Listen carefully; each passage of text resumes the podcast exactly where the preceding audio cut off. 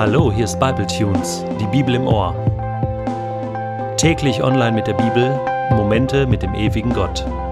Der heutige Bible Tune steht in Genesis 24, die Verse 54 bis 67 und wird gelesen aus der Hoffnung für alle. Danach begann das Abendessen. Als die Gäste gegessen und getrunken hatten, legten sie sich schlafen. Am nächsten Morgen sagte der Knecht, ich möchte zurück zu meinem Herrn. Mit eurer Erlaubnis wollen wir heute schon aufbrechen. So plötzlich trennen wir uns nicht gern von Rebekka. Lass sie noch zehn Tage bei uns bleiben, dann kann sie mit dir kommen, baten ihr Bruder und ihre Mutter.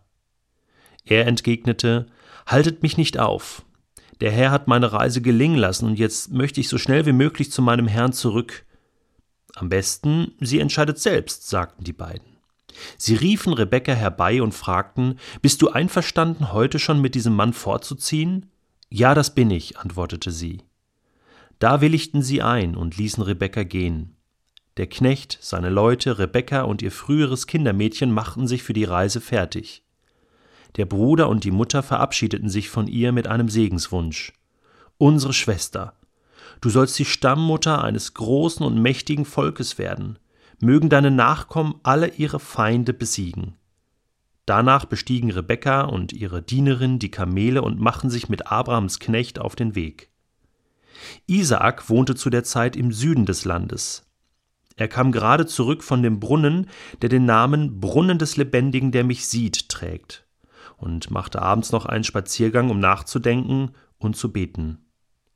Da sah er auf einmal Kamele kommen. Auch Rebekka hatte Isaak entdeckt. Schnell sprang sie vom Kamel herunter und fragte den Knecht, wer ist dieser Mann, der uns da entgegenkommt? Er ist der Sohn meines Herrn, antwortete er. Da verhüllte sie ihr Gesicht mit dem Schleier. Der Knecht erzählte Isaak vom Verlauf der Reise. Isaak brachte Rebekka in das Zelt, in dem seine Mutter gelebt hatte. Er nahm sie zur Frau und gewann sie sehr lieb. So wurde er über den Verlust seiner Mutter getröstet. Das ist also heute der letzte Teil dieser großartigen und spannenden Geschichte, in der uns berichtet wird, wie Isaak seine Frau Rebekka findet. Und ich muss zugeben, es klingt wirklich alles wie ein Märchen, wie das alles passt, wie das alles so aalglatt über die Bühne geht. Aber wenn man genau hinschaut, dann sind da ganz schön viele Menschen beteiligt, die Gott vertrauen. Und dann läuft das manchmal so aalglatt und läuft das manchmal wie im Märchen. Fangen wir vorne an bei Abraham. Abraham selbst war ja nur am Anfang beteiligt. Er schickt seinen Diener los, den Eliezer. Aber Abraham vertraut Gott. Er weiß, Gott wird diese Sache in die Hand nehmen. Und Eliezer selbst, der Knecht, er erlebt Gott auf so fantastische Weise, dass er insgesamt dreimal auf die Knie fallen muss und danken muss und beten muss. Und dann die Beteiligten der Familie von Rebekka. Sie erleben genauso Gott. Rebekka selbst erlebt Gott, indem sie, indem sie sieht, wie, wie Gott alles geführt hat. Und sie findet ein Ja dazu. Und jetzt haben wir hier eine sehr interessante Situation. Eigentlich ist doch schon alles klar, oder? Ich meine, die Sache ist so gut wie gebongt. Rebecca hat zugesagt, die Familie steht dahinter. Der Knecht hat erlebt, wie Gott das perfekt geführt hat. Und jetzt sollte doch eigentlich alles klar sein. Aber jetzt kommt es zu einer interessanten Situation. Der Knecht möchte am liebsten gleich aufbrechen, um Abraham, der vielleicht nur noch kurze Zeit zu leben hat, weil er schon sehr alt war, zu berichten, was Gott getan hat. Die Familie von Rebekka möchte Rebekka aber doch noch mal eine Zeit lang da behalten.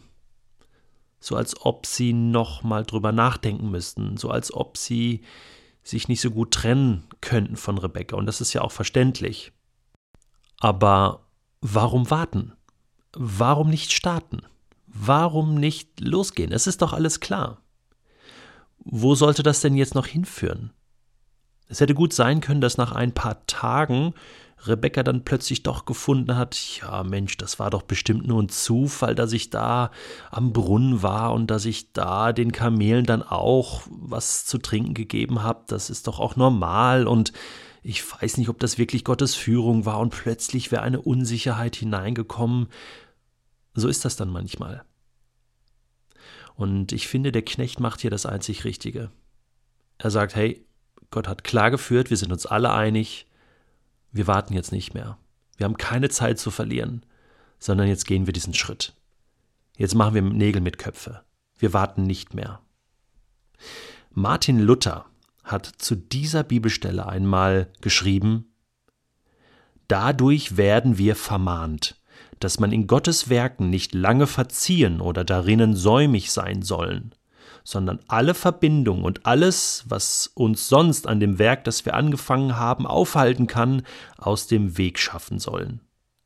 Wer nicht aufsieht in der Stunde oder Augenblick, wenn ihn der Heilige Geist ruft, der wird ihn nimmermehr ergreifen. Deswegen, Eliezer macht hier genau das Richtige. Er ergreift die Initiative und sagt, Gott hat Ja gesagt, Deswegen gehen wir jetzt diese Schritte. Und das finde ich so toll. Und dann begegnen sich Rebekka und Isaak. Und die beiden finden zueinander. Und auch Isaak muss am Ende ja noch Ja sagen. Und ich finde das so toll, diese Begegnung, die ist filmreif. Ich habe sie richtig vor Augen, wie sie da vom Kamel springt, sich verhüllt und dann dem Isaak entgegengeht. Und er, und das finde ich so toll, in einem Nebensatz wird erwähnt, dass er spazieren ging, um nachzudenken und zu beten. Auch er hatte diese Verbindung zu Gott. Und am Ende erfahren wir, dass er getrauert hat um seine Mutter, die vor einiger Zeit gestorben war. Und wahrscheinlich hat er getrauert, wahrscheinlich ist er zu Gott gegangen mit seiner Trauer und hat ihm seine Zweifel gebracht und seine Ängste. Und Gott hatte schon, ohne dass er es wusste, seine Gebete erhört. Und er begegnet ihm jetzt hier und sagt, hey, ich habe eine Frau für dich.